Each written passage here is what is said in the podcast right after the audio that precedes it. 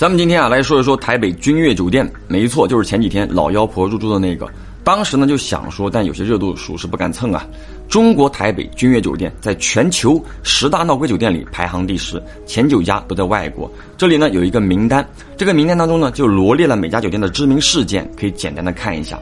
咱们呢说回这个君悦酒店啊，它位于台北市信义区，毗邻台北市政府与幺零幺大厦为伴，周边呢还有两个公园。可以说是黄金地段当中的太子爷，也因此啊备受政要、明星以及富豪的青睐。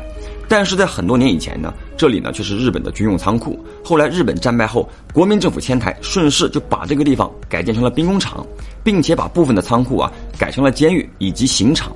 那么再往后啊，随着台湾的发展，这块地方呢就逐渐成为台北政治和经济的中心。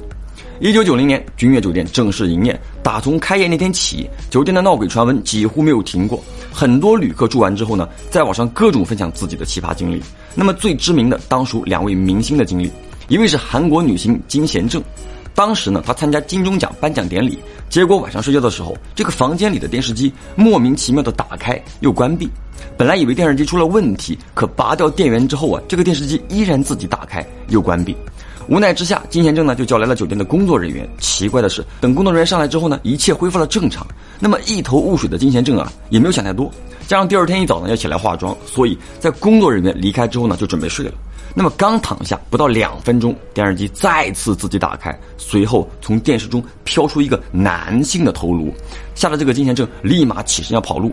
结果发现自己的四肢都被牢牢压住，无法动弹，没办法，硬是闭着眼睛哭了半夜，身体才恢复自由，连夜换了酒店。那么第二位明星呢，大家都比较熟悉了啊，就成龙大哥。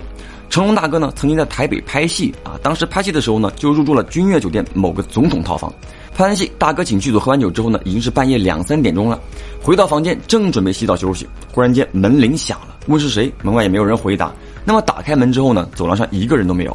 当时呢，就以为是粉丝的恶作剧，转身回房后啊，忽然门外又响起了敲门声。那么趴在猫眼上看，外面也没有人啊。拍了一天的戏，又喝了很多的酒，大哥当时呢就很累了，只想洗个澡赶紧休息，也没管那么多。可是，在洗澡的时候，忽然浴室的门响起了敲门声，大哥是赶紧裹上浴巾冲了出去。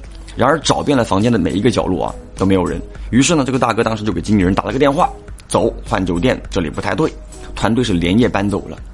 那么除了这两位明星之外呢，比较知名的故事啊，就还有一个，说的是一对夫妻去台北旅游，当时去酒店的路上，司机还说：“哇，你们来旅游吗？听说这个酒店不太干净，要小心哟。”夫妻二人也没当回事儿。结果晚上睡觉的时候呢，就听到床头柜有动静，当时呢，就女生并没有睡着，就伸头看了一眼，发现啊，床头柜下面的抽屉它自己慢慢的打开了，那就以为是抽屉的阻尼坏了，自己呢又把抽屉给推上了。但推的时候呢，就很明显感觉到阻尼还是很紧的，就是你推的时候呢，还要有点力气啊。那正纳闷呢，这边刚推上的抽屉啊，又自己慢慢的拉开了。联想到司机说的话，这个女生呢就有点慌了啊，叫醒了自己的老公，说了这个事儿。